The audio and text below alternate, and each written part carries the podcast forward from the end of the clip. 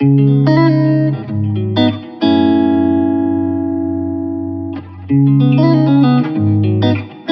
circular economy must really become the dominant form of production and consumption in our societies, and that's really the fundamental battle for Zach. BNP Paribas Personal Finance invites you to discover On the Way, the podcast that explores the paths to responsible consumption. Whether entrepreneur, people from the world of business, or researchers, On the Way gives a voice to those who day after day are helping to develop more sustainable consumption. Welcome, and I hope you enjoy listening. Hello, everyone. Pierre Emmanuel Saint Esprit, co founder of ZAC. ZAC's mission is to combat electronic waste. As currently 54 million tons of e waste are produced every year worldwide, which is a truly phenomenal amount and the outlook for 2030 is for 70 million tons if we don't do anything to reverse the trend. And so, how can we do that? We ensure the best possible second life for used and unused products from individuals and from businesses.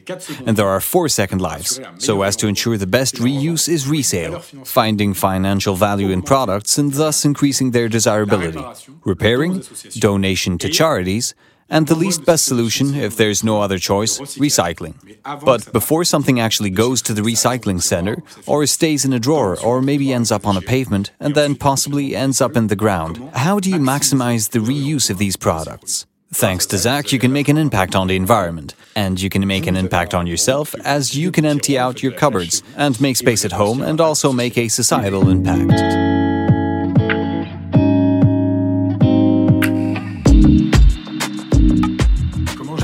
Co founded ZAC with Timothy Melville, my partner on the ZAC project. Actually, I was in class at the University of Berkeley, California, with Timothy. He did a master's degree in entrepreneurship at the Polytechnique and was at Supaéro before that. And I went to the ESSEC Business School. We met each other at that university. We had to come up with an entrepreneurial project, and Timothy came up with this idea which came from a rather funny personal experience. When he was little, he was responsible for his family's eBay account. His father had said to him, Go ahead and sell all these things. And then you can keep a bit of what you get from selling them. Timothy came up with this project, which was interesting from the standpoint of exploring the market, exploring the ideas, etc.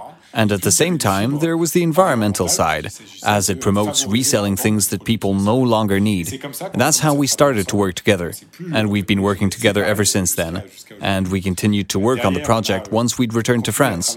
We were accelerated by the Numa incubator, which was working in that field at that time and was supporting quite a lot of businesses being launched. Numa also supported Backmarket, one of the leaders in the resale of refurbished products, which launched in 2014. We were finishing our studies. Really, we launched this business while we were still studying. Me, I completed a work study program at a consulting company. Timothy was finishing his master's degree, and we gradually decided to focus ourselves 100% on this project. It was our first job, trying out a bunch of things and giving a real existence of society, and we set up the company in May of 2016. We got the company formally registered in May 2016, and that was really its starting point. We were 22, 23 years old. That's the starting point of our entrepreneurial journey.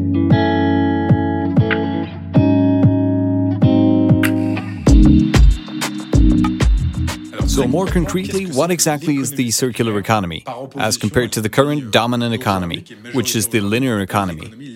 In the linear economy, you buy a product, you use it, and then you throw it away. And afterwards, maybe something's made from that product. But it's not your problem anymore. You don't really bear any responsibility. It doesn't concern you at all, from a mental burden point of view. The circular economy simply means that a product is already designed in a certain way so that it can easily be reused. It's reusable. So, it's going to be designed, it's sold to you as a consumer, and after that, once you've used it for the first time, you'll be able to give it a second life, a third life, a fourth life. The second life, it's repaired and sold to someone else, or it's simply sold to someone else without being repaired. And once the product has been used so much that it's no longer repairable, it's going to be transformed into another product. Obviously, it has to be designed in from the start of the design process, because you can't transform a product. If, for example, it's an electronic device and everything is glued inside, it's transformed into another product. And then ultimately, really 20 years, 30 years, 40 years later, we're talking about durability. It's going to be recycled, but properly recycled. And that will also have been designed in from the start. So there you go. The circular economy is simply about using as little as possible of newly extracted resources so as to continue consuming, if need be, more or less in the same way. It's not about stopping eating, it's not about stopping using products. It's about when you buy a product, minimizing its environmental footprint, and above all, your impact on natural resources.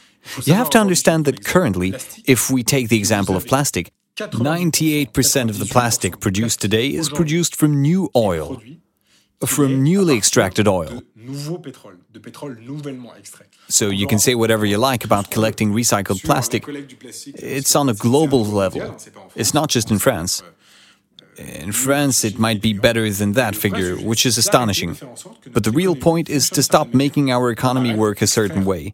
That we stop using up 1.6 planets every year instead of just one, understanding that the planet regenerates every year. That's what the circular economy is. It generates jobs in a lot of different ways. It generates savings, notably by reducing materials costs, because using potentially recycled materials that have already been extracted lowers material extraction costs. There are only economic and environmental benefits, and it has to become the dominant means of production and consumption in our society, and that's it. That's the battle for Zach. What really appealed to us about the circular economy is that you have the entrepreneurial aspect, the aspect of creating an economic model, recruiting a team, having an autonomous business model, and alongside all that, as we're talking about France, being able to pay our taxes, pay our VAT, and finance the French redistributive model, social security, employment centers, all that. And at the same time, doing it effectively within the limits of the planet's resources, doing it all responsibly. Currently, people think it's one or the other. People think you've either got to be in the voluntary sector, the solidarity economy sector, immediately think about thrift shops and the like, or they think you have to be a ruthless corporation polluting as it grows. And so the circular economy seemed fantastic to us, and such an unexpected or hypothetical borderline miracle solution, so perfect because it sort of reconciles the two.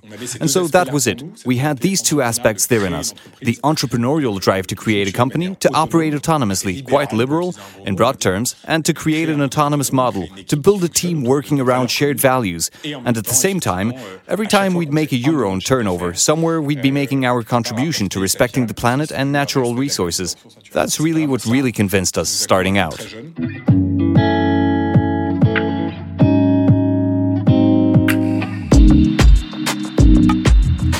Timothy and I have always been convinced that we need to respect the planet. I think we're part of a certain generation. I'm 28 and he's 29. We're part of a generation that needs to have meaning in their jobs, a generation that's quickly getting quite exasperated by the fact that we're not paying attention to the planet as it's our planet in the end. We've still got many years to live. Personally, I've got two young kids, so I'm also aware that everything we're doing now will have consequences for them. As Saint-Exupéry says, we really inherit the planet from our parents. And then after that, we pass it on to our children. We don't own it as such. And so perhaps for this generation, it's important for us to work in jobs that make sense and that actually respect natural resources. During a ZAC seminar with our team, we went to clean up beaches. We also cleaned up cigarette butts in Paris. It's something that unites the team around the shared values that bring us all together. That's really important these days. Really, I think for our generation, and in fact, not just for our generation, there are a lot of slightly older people, in inverted commas, if I can put it that way, who are currently considering a reorientation about having meaning in their jobs, not waiting 10 or 15 years before asking themselves, why? Why am I working? What's my mission? Why am I made a certain way? It's a great opportunity, and I hope that as many people as possible will soon be able to align their jobs with their beliefs. You can feel this alignment. You're happy to go to work. You're happy with the different steps you take, because if you don't have that, then things feel a bit robotic. You quite quickly get a bit frustrated. You need to change your job quite often.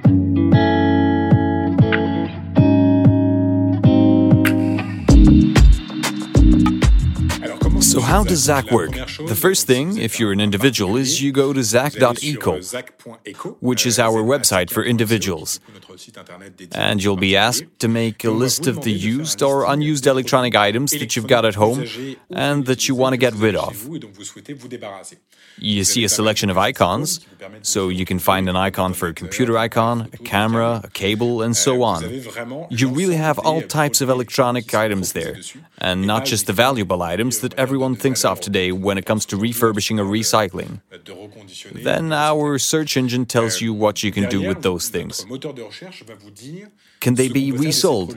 Could they be recycled? Can they be donated to charity? And it's you who chooses. We make our recommendations to you, but in the end, it's the individual who makes the choice. What's the best second life you want to give to your item? Then you're provided with a postal label to download after you've filled in your information into your customer account or with a French parcel delivery label if you prefer. You put all your items in a small package, pretty standard package. Then you drop off your package at the post office or at a parcel delivery office, and within 30 days maximum, we process your products, make an inventory, check what's arrived, diagnose the items, and resell things that are recoverable. That's to say ones with a financial value and recycle the others in France in an environmentally friendly way with certified partners. And we get back to you regularly via email to keep you updated with the process. And within 30 days maximum, you're credited to your online account. It's a bit like Lydia or the Pumpkin app or a BNP Paribas bank account. It's really simple. And you can transfer the money to your bank account or donate it to a charity. In fact, every year Zach holds a charity contest to support three of them, so as not to dilute our efforts too much and so that we can properly support them. So we support them with donations of equipment as well as with financial donations. Currently, we have three. One of them works on combating the digital divide and teaches people who are so far removed from digital technology that it's very difficult for them to live their daily life, filling tax returns, booking a medical appointment online, and so on. We also support a charity that works in the circular economy with furniture, giving a second life to lots of furniture which would otherwise go into landfill and which, in the process, employs people who have difficulties finding work. And then we're going to be working with a charity that's working to integrate refugees into the working world. You also can have a social impact thanks to the money generated by the circular economy.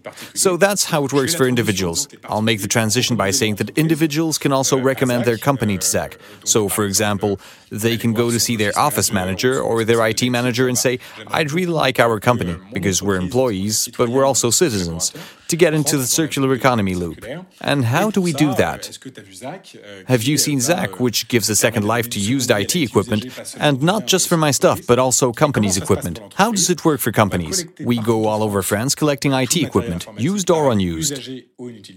So we make a very precise inventory of all the items that you have stored in cupboards, everything that's out of sight of your workers. We produce a very precise inventory of all that. And we tell you what we can do with this. We can resell this, we can repair that, we can donate this, we can recycle that.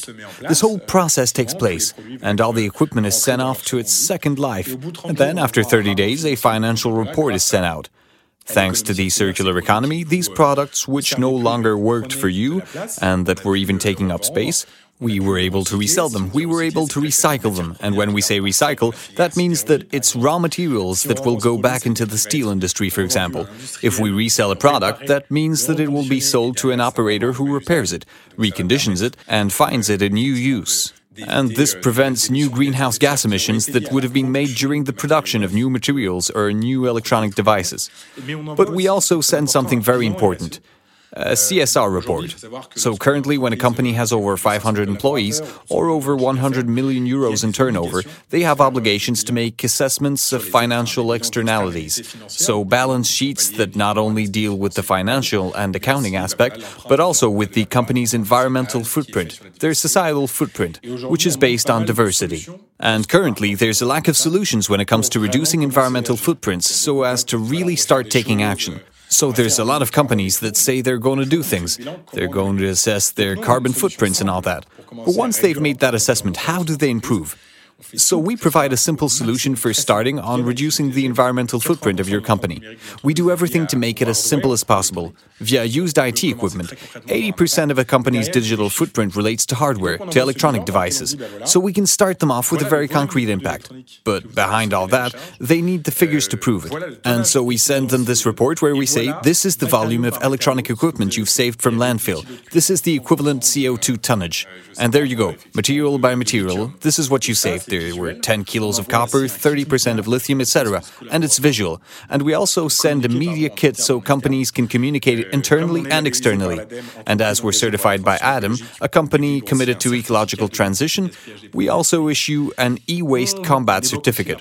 We also detail the societal impact, the number of hours of workplace integration funded, the people who make the inventory of ZAC products are in fact in workplace integration and spend around one year in the logistics center so they can readjust to working in a company before finding a longer term job in another or a larger company. And so, as we're financing that via the inventory taking, the company also has a direct societal impact. And this report can be fully integrated into those much vaunted reports that are requested when carrying out extra financial audits. So that's the whole process, which takes around 30 days. And that allows companies to combat e waste in a very concrete way. They have a societal impact and they can extend the process for as long as they can and want to, as there's no minimum collection.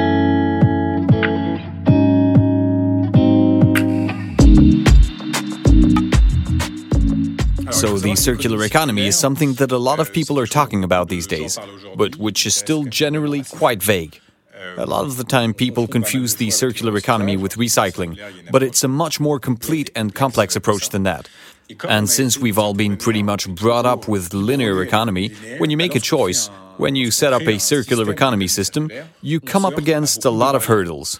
And what are these hurdles? The first really relates to the fact that there's a huge distortion between the real value of a used product, of a second hand product, and the consumer's perception of their product. So there's an initial hurdle relating to the reality of the circular economy market.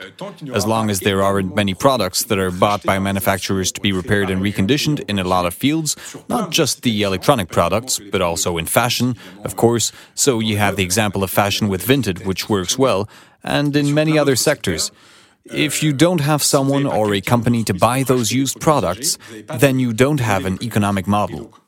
And so, without an intermediary like ZAC that's trying to make it all smoother, you won't be able to offer a price. And so, the cognitive bias is huge in those terms, so that individuals feel confident enough to be able to take part in the circular economy. The second thing is an important driver of the circular economy, which is that our planet's in danger. But today, unfortunately, the only thing that's really going to affect the act of buying or reselling a product is going to be the price. You can have strong convictions and say you're convinced that we have to do something for the planet. You're convinced that you have to change your patterns of consumption. Ultimately, consumers, when they're in front of their computers, when they're about to click the buy button or not, the number one factor in every survey, whether they're a consumer with stronger or less strong convictions, is the price. That's why the ecological aspect and the economic aspect mustn't be diametrically opposed, because otherwise it's always going to be just that 5% of consumers, the 5% of people who are okay with a zero waste lifestyle, who are okay with changing their entire pattern of consumption. And most of the time, you notice that these are people who can afford it financially. So we really have to combine the two. So there's another cognitive bias, which means that when you buy something, you only think about the short term. People don't think about long term issues. And as long as they don't affect them, they won't be taken into account in the future purchases. This cognitive bias is that you only think about what might happen right now or next week. So you can't impose radical changes on citizens or on consumers who are in fact exactly the same people. What if you have a public authority, or if you're a business, but something can be slipped smoothly into consumer behavior without making them feel like they're being forced? So that's extremely important, and these are really the hurdles that we've been able to deal with at ZAC on a B2C model. These hurdles are gradually being removed. First, because in the B2B segment, companies no longer have a choice. They're facing even more constraints. There's the anti waste law, which was passed last year, combating waste globally of all products, and not just food products, which were subject to a domestic law. There's the ban on the destruction of unsold non food items, a digital ecology roadmap that's just been voted in, which, for example, says that the state has to ensure that public procurement includes 20% of refurbished products. So there are more and more constraints in terms of companies, and at the same time, there's a rise of awareness among employees who are demanding that their companies be more eco friendly. And so now, after having felt like a voice in the wilderness for the last four years, today we seem like a simple, easy solution, and one which also brings in cash. Once again, says the the economic model because in B2B we now pay 80% of our customers thanks to the value we obtain from the products.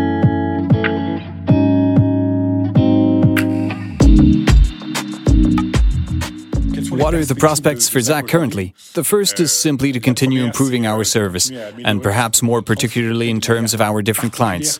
Today, when I talk about B2B service, we have major account clients, like the TF1 Group, like Truffaut, like the Manutan Group. We're going to have growing company clients, Doctolib, Cheers, Content Square. We're going to have quite a few micro businesses and SMEs. We also have public authorities such as the Clichy Town Hall and soon the Paris Town Hall. We have schools, and each time their needs are different. The principal prospect for ZAC is moving beyond the universal offering currently have, continuing to listen carefully to our clients so that we can classify them by typology of needs, by typology of customers, customize our services, and thus really adapt ourselves. For example, for town halls, we're in the process of creating a collection service by children in their schools. As typically in Paris, district town halls have control over school funds. For those who have children, and these children sensitize their parents and their ecosystem, and bring in all their used electronic products to their school. And the money from the revaluation of these products makes it possible to support a charity chosen by the children by a democratic vote in their school. It's something that's quite playful and fun which costs individuals nothing and that raises awareness about the cause. We already did this for a charity called the Jane Goodall Institute. For those who know about Jane Goodall, she's a biologist who's been campaigning for biodiversity for a very long time. She's less well known in France than elsewhere. But the Jane Goodall Institute, which notably teaches children about respecting the planet, set up an operation where all the Jane Goodall children in France collected used items.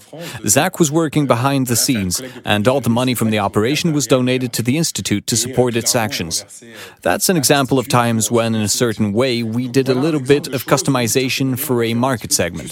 We're also starting on a second area for diversification, as we're seeing that quite a few of our clients, when they're getting rid of IT equipment, they also need to get rid of other types of products, and most of all, furniture. I can't really name any companies right now, but there's a particular multinational that specifically asked us to think about furniture. How, when people get rid of the IT equipment, how they can also have a eco-responsible circular economy solution for recovering and reusing furniture.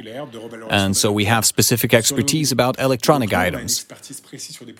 But now we also have expertise on how we can, to a certain extent, monitor a circular economy chain using the right technical tools back office, front office, who are the right contacts. We know what an eco organization is, we know how to talk with them. We understand the industrial ecosystem, reverse logistics for delivery, and so we're moving much faster towards building a turnkey service for that. That's our second prospect. And the third is the geographic aspect.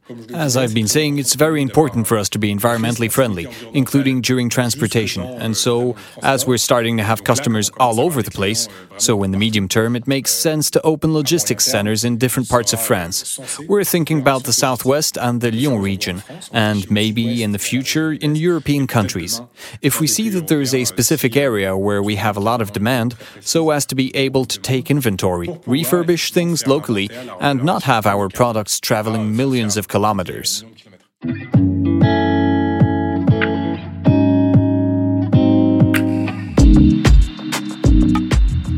If I had to give any advice to consumers, this first one might be the most important.